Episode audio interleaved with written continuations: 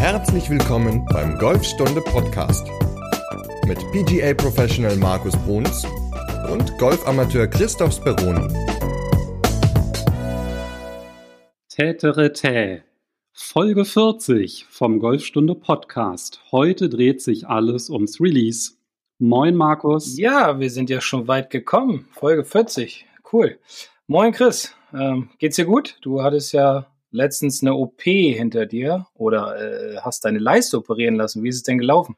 Ja, genau. Also vor einer Woche war die OP, heute wurden die Fäden noch gezogen, war ein beidseitiger Leistenbruch. Ja, und war schon sehr unangenehm, muss ich sagen, so die ersten Tage. Also Bauch hat ordentlich geschmerzt, aber seit dem Wochenende geht's jetzt deutlich besser.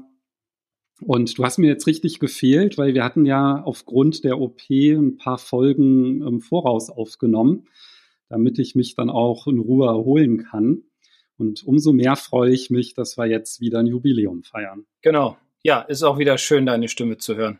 Geht's dir denn gut? Ja, mir geht's wunderbar. Ich äh, habe ja eigentlich gearbeitet in den letzten 14 Tagen, wo wir äh, keine Folge aufgenommen haben. Habe viel auf der Driving Range gestanden, war unter anderem auch auf einer Kurzgolfreise hier im Norden in Adendorf für vier Tage und äh, habe dann zwei Runden in Adendorf gespielt und äh, eine Runde in Green Eagle und noch eine in Hockenberg und muss sagen, also alles drei richtig gute Golfplätze. Wir hatten auch das Glück, dass ein paar Tage nachdem wir in Adendorf abgereist sind, ich glaube zwei Tage später genau, ging dann das äh, Finale der Pro Golf Tour los und dementsprechend war der Platz in einem echt geilen Zustand. Also die Grüns waren perfekt. Wir haben super Bedingungen gehabt, Wetter war top, also super Golfplatz, kann man nur empfehlen, sollte man auf jeden Fall mal hinfahren.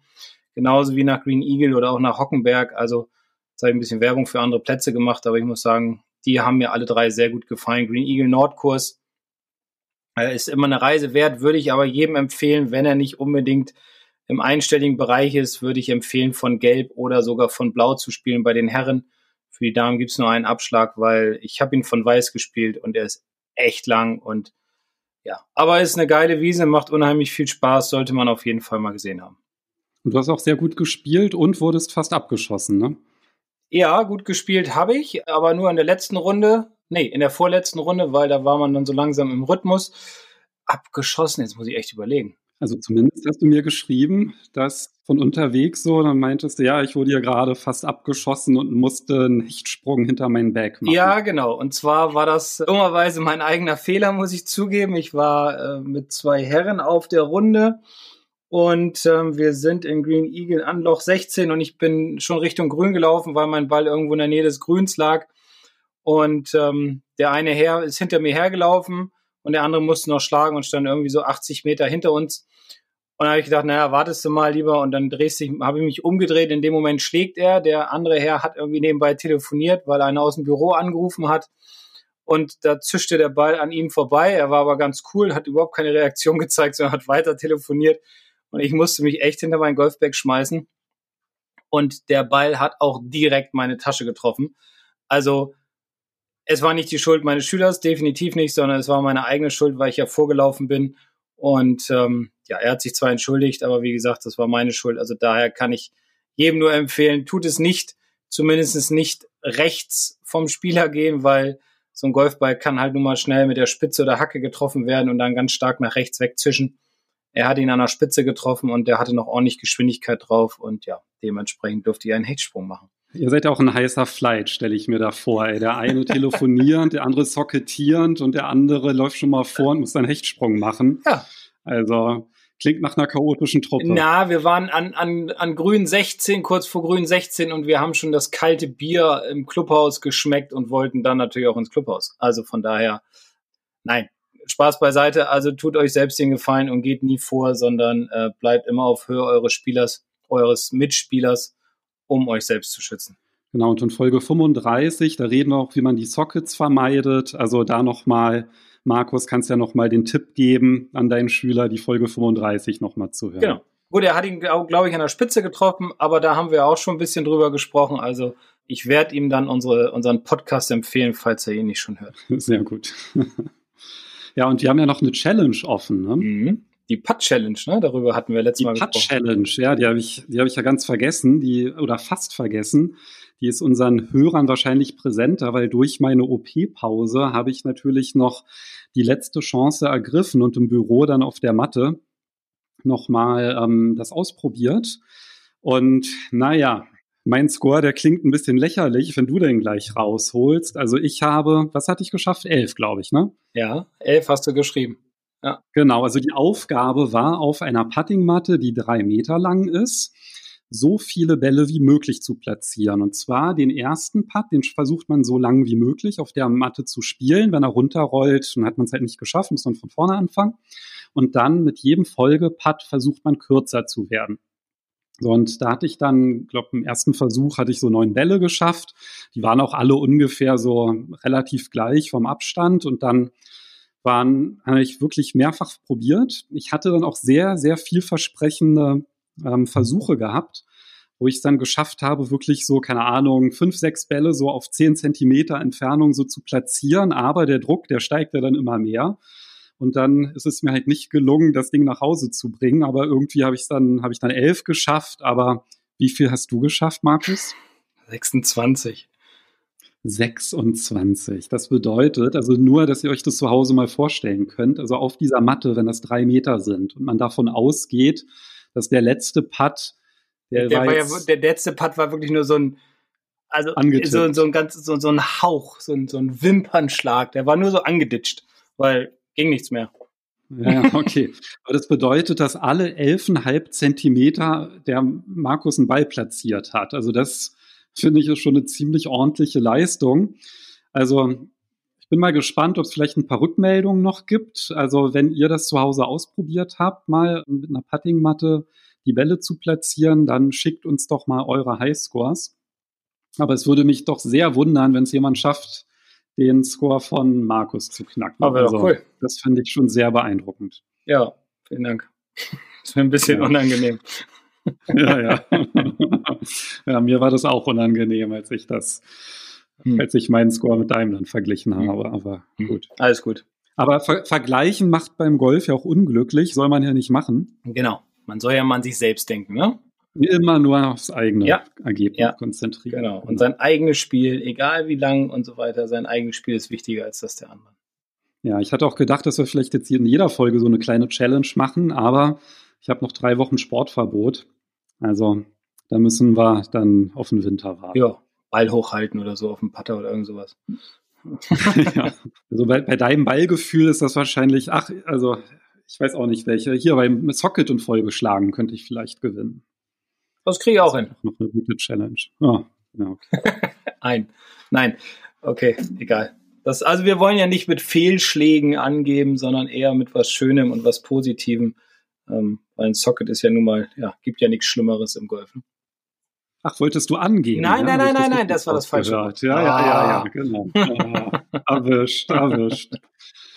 Nein, nein, alles gut. Also ist mir echt ein bisschen unangenehm, hat ganz gut funktioniert. Weiß nicht, ob ich es noch ein zweites Mal hinkriegen würde, aber ähm, ja, mal sehen. Ach ja, das ist ja, Moment, Moment.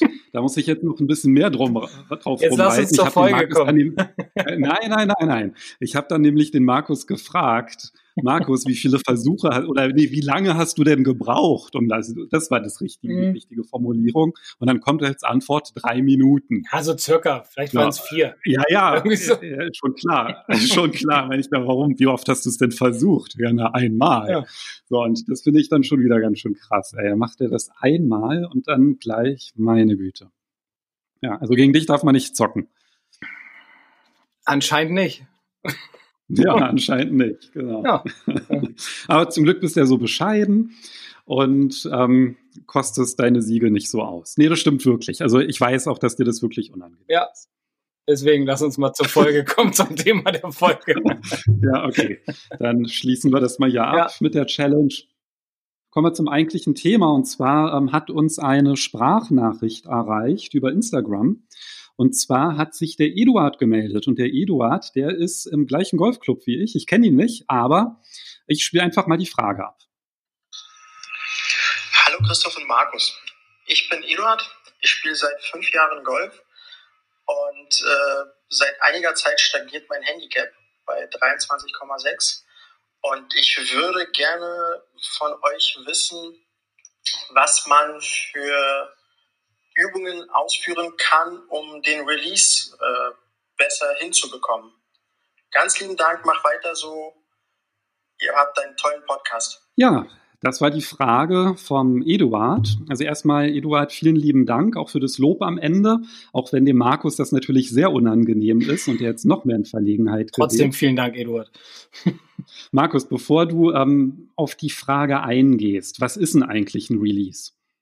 Ein Release ist im Grunde das Freigeben des Schlägers, der Hände, des Körpers in der Trefferphase, um Geschwindigkeit zu generieren, um Geschwindigkeit zu bekommen. Also die finale Beschleunigung. Genau. Dass ich im Treffmoment alle Winkel oder dass alle Winkel freigegeben werden, um halt Geschwindigkeit aufzubauen. Weil wenn die zu früh aufgelöst werden oder freigegeben werden, dann entsteht halt keine Geschwindigkeit. Und daher ist der Release mit der wichtigste Teil im, im Golfschwung. Das betrifft dann vor allem die Handgelenke. Richtig, genau. Also das betrifft, ja, es betrifft relativ viele Punkte. Es betrifft aber die Handgelenke, es betrifft die Arme, es betrifft die Hüfte, es betrifft die Schultern, den Oberkörper. Also da sind eine ganze Menge Punkte, auf die man äh, eingehen könnte. Aber ich habe mal so die wichtigsten oder versuche mal das Wichtigste in, in einer Kurzform darzustellen, damit man sich das bildlich besser vorstellen kann. Ja, dann leg mal los. Soll ich mal loslegen? Okay. Ja, ja also der Release. Der Release ist, wie ich eben schon gesagt hatte, so das Freigeben des Schlägers, der Arme, des Körpers und der Winkel im Treffmoment, um einfach eine gewisse Power zu entwickeln. Diese Power ist bei jedem Spieler natürlich unterschiedlich, kommt immer auf die Anatomie drauf an, das heißt auf die Körpergröße, auf Gewicht und so weiter und natürlich auch die, auf die körperlichen Voraussetzungen logischerweise. Wichtig ist aber der Punkt des Treffens, weil genau in diesem Punkt wird halt diese ganze Energie freigegeben oder sollte sie freigegeben werden, um, wie gesagt, dem Ball eine Power zu geben, dass er weit fliegt, aber natürlich auch in die richtige Richtung. Die richtige Richtung kommt natürlich zustande durch zum Beispiel den Griff, durch die richtige Griffhaltung, dass die Schlagflächenstellung auch ideal ist im Treffmoment, kommt immer auf die Flugkurve drauf an, aber das ist ein anderes Thema. Um die Winkel im Treffmoment freigeben zu können, ist natürlich eine Grundvoraussetzung, dass einige Parameter im Ausholen halt stimmen. Also das heißt, bevor man jetzt an den Treffmoment rangeht, sollte man sich erstmal angucken, was mache ich beim Ausholen. Und zum Beispiel, was mir häufig auffällt, ist, dass viele Spieler beim Ausholen relativ früh die Handgelenke winkeln oder schon sehr früh mit den Händen anfangen, das Ausholen zu starten. Dann beugt sich zum Beispiel sehr stark der linke Ellenbogen.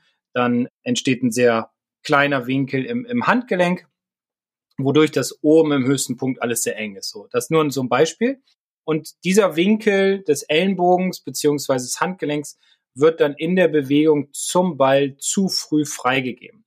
Das heißt, der Spieler streckt auf dem Weg zum Ball hin seinen linken Ellenbogen, also der Rechtshänder jetzt, seinen linken Ellenbogen, seinen linken Arm gerade, wodurch dann auch der rechte gerade wird ähm, und wodurch die Hände dann äh, vom Schlägerkopf überholt werden. Also wir sprechen dann da halt vom, vom sogenannten Löffeln, wodurch dann der Schläger auch teilweise von außen an den Ball kommt und halt schlechte Treffer zustande kommen.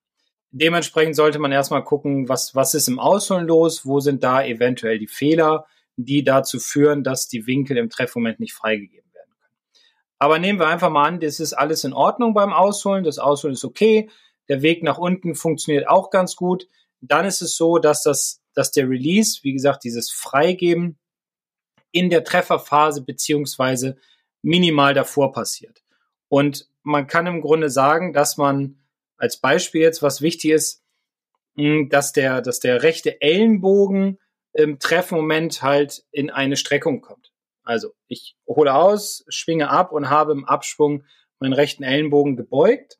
Ähm, und der Ellenbogen ist auch relativ nah am, am Körper dran und in der Phase des Streckens, also im Treffmoment, sollte der rechte Ellenbogen gestreckt werden, so dass sich dann auch der linke Oberarm im Durchschwung von der Brust lösen kann. Ich weiß jetzt nicht, ob jeder davon ein Bild hat. Ich beschreibe es dann immer so, als wenn man seinem Ziel die Hand schütteln will.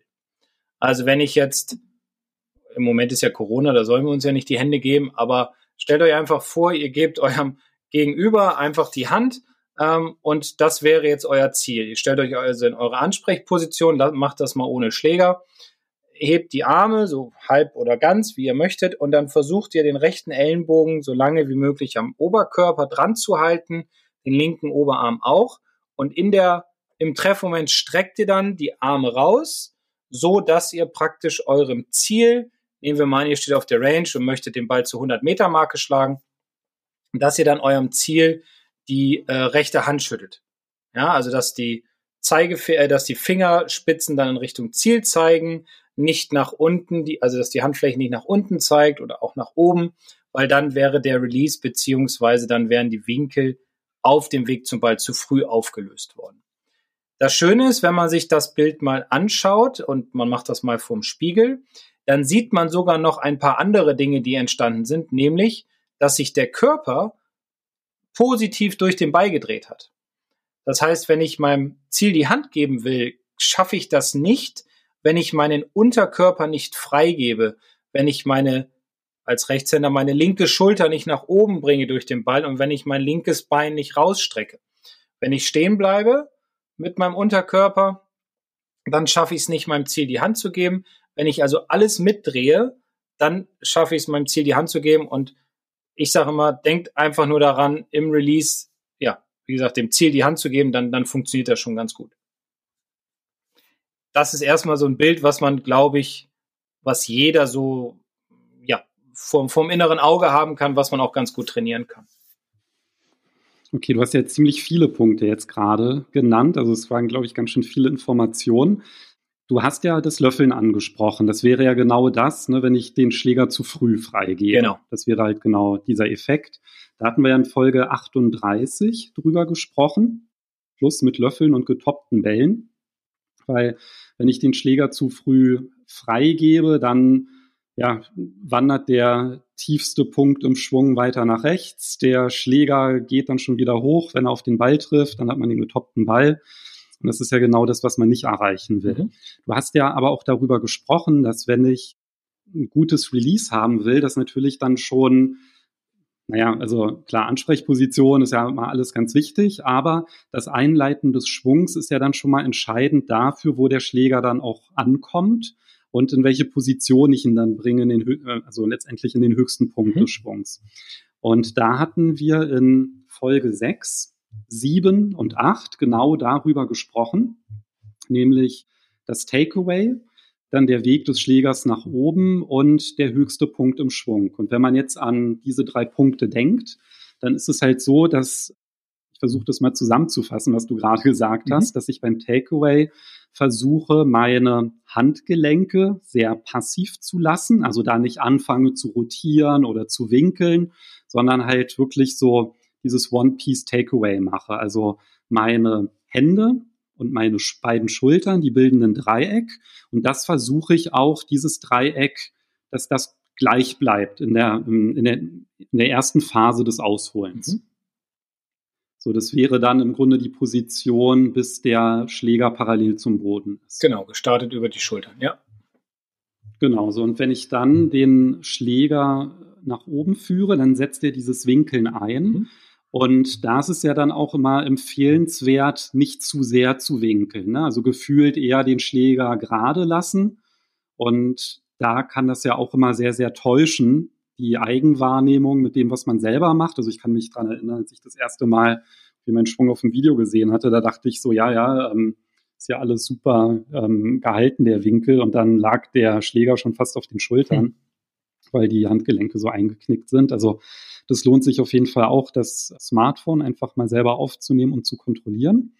Und wenn man dann halt oben angekommen ist, so dann ist da ja schon mal eine ganz wichtige Grundlage halt gegeben, ne, dass ich dann den Schwung einleite durch ein Senken der Arme. Mhm. Und dann passiert ja genau das, was du gerade angesprochen hast.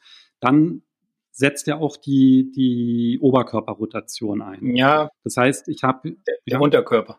Also der Unterkörper startet ja und die Arme sind, kommen dann ja nach, die senken dann ja, ne? Genau, die senken, aber der Oberkörper, der meine ich, der kommt dann hinterher. Ja, ach so, der kommt hinterher. Okay, das hatte ich eben falsch, genau. verstanden. Ja, ja. da ist halt, was du ja angesprochen hast, dieser Tipp immer ganz gut auf die Gürtelschnalle zu achten. Mhm. Ne? Also wenn ich aufdrehe, ist die möglichst weg vom Ziel und wenn ich dann schwinge, dann dreht die zum Ziel. Mhm. Ne? Und das ist, geht ja dann einher mit diesem Handgeben. Das geht ja dann alles ähm, blitzschnell und genau in dieser kurzen Phase passiert dann halt ähm, der Release des Schlägers. Mhm. Und da hattest du auch eine ganz gute Übung mir mal gezeigt und zwar gab es da zwei. Diese, kannst du dich an diese Pistolenübung erinnern? Ja, klar.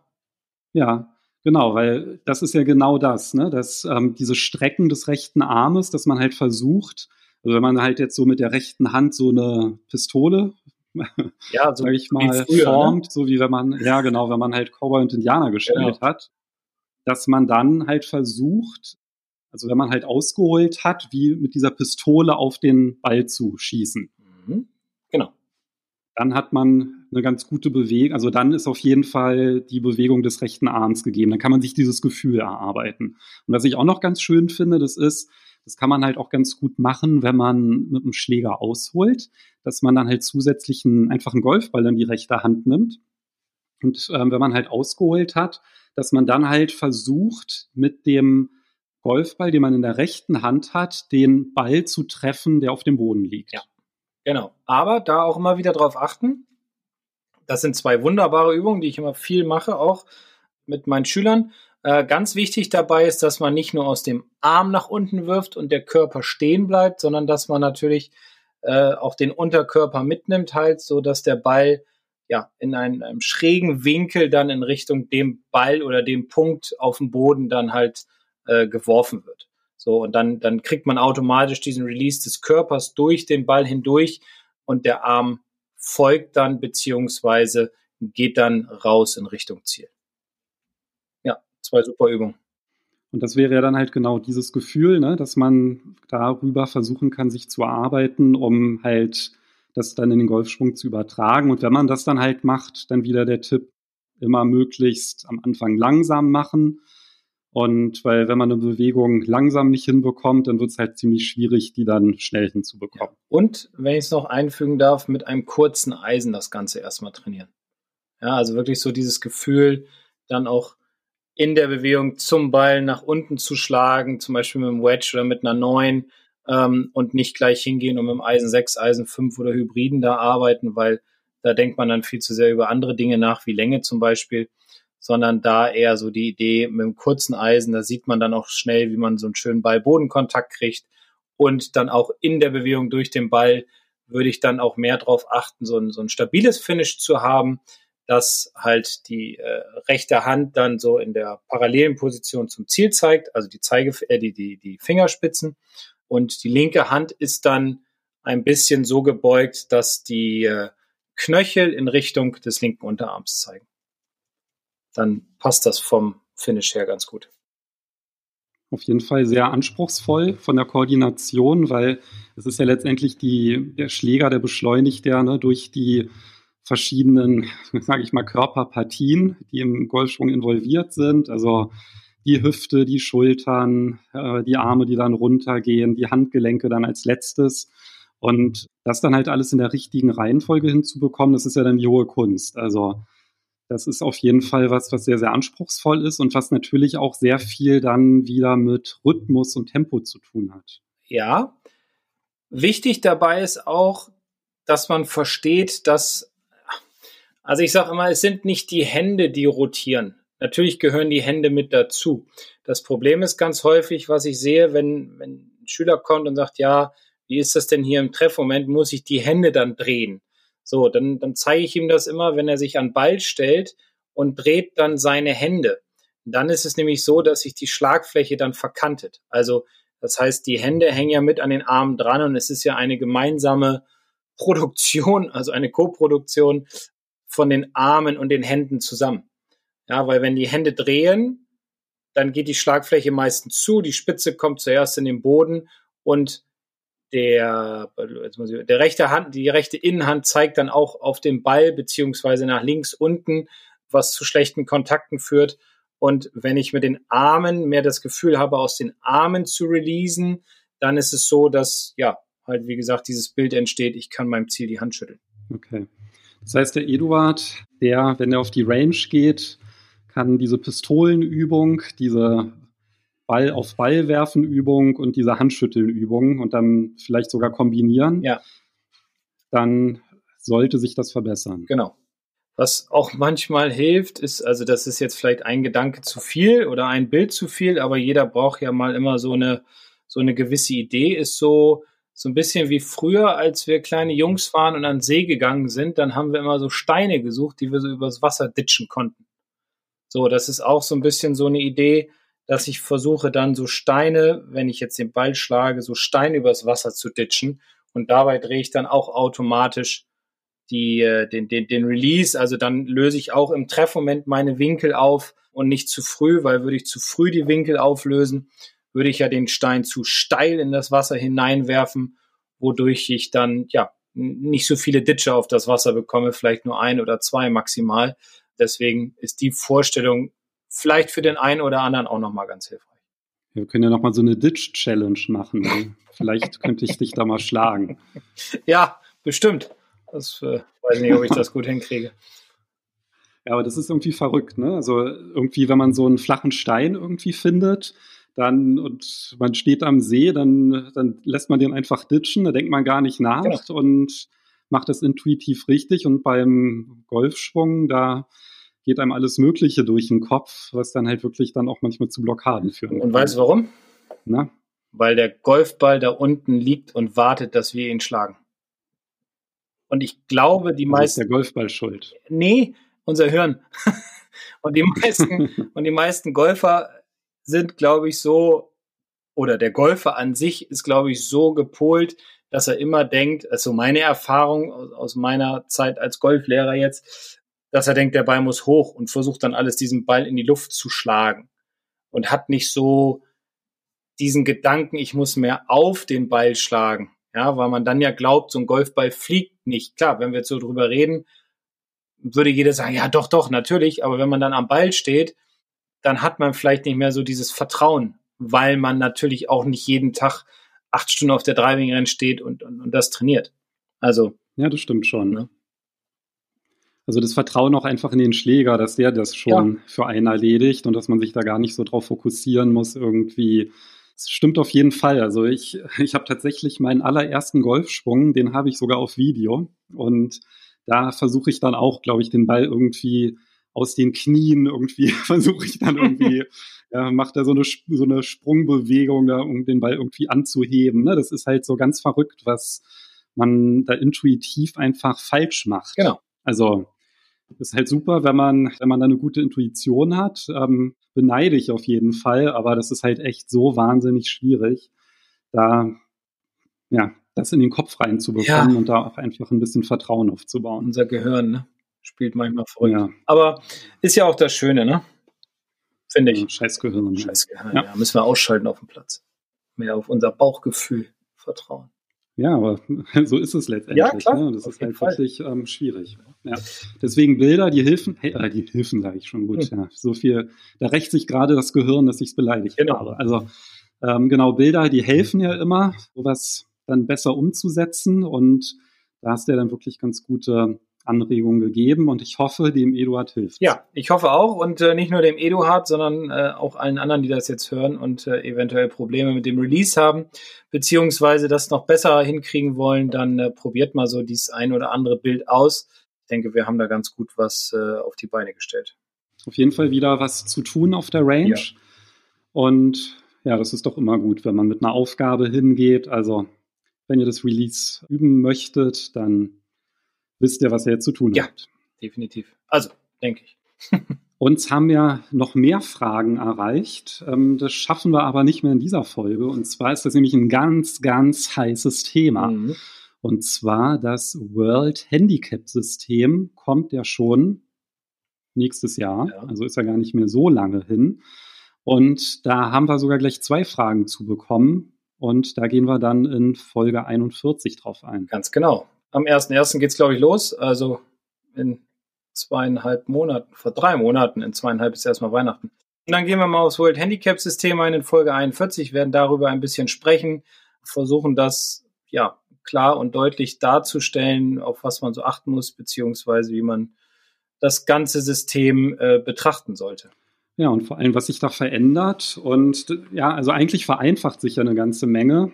Wir können ja dann noch über die Vor- und Nachteile so ein ja, bisschen genau. sprechen, ne, was wir davon haben. Genau. Ja. Das machen wir dann in der nächsten Folge. Gut.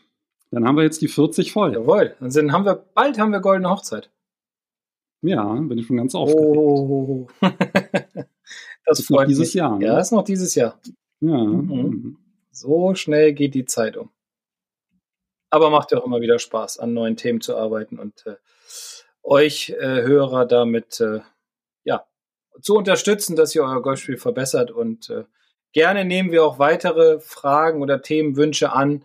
Schickt sie einfach und dann werden wir in den folgenden, folgenden Folgen darüber dann sprechen und äh, ja, wie gesagt, hoffen euch weiterhelfen zu können. Und in der Podcast-Beschreibung, da findet ihr auch alle wichtigen Links, also alle Folgen, die wir erwähnt haben und auf die wir verwiesen haben, die sind dort verlinkt und dort ist dann auch ein WhatsApp-Link. Das heißt, wenn ihr mit eurem Smartphone die Podcast-Folge hört, dann und wir jetzt gleich fertig sind und Tschüss gesagt haben, dann schickt uns doch einfach per WhatsApp gerne eine Nachricht, irgendein Feedback, eine Frage, da freuen wir uns sehr drüber. Ich finde die Folgen, in denen wir Fragen beantworten, die machen immer am meisten Spaß. Ja, klar, weil es ja eure Wünsche sind oder die Wünsche der Hörer und äh, da macht es ja Spaß, die zu beantworten. So sieht's aus. Dann würde ich sagen, hören wir uns nächste Woche wieder. So machen wir das. Bleibt gesund und munter und bis in Folge 41. Bis dahin. Tschüss. Bis denn. Ciao.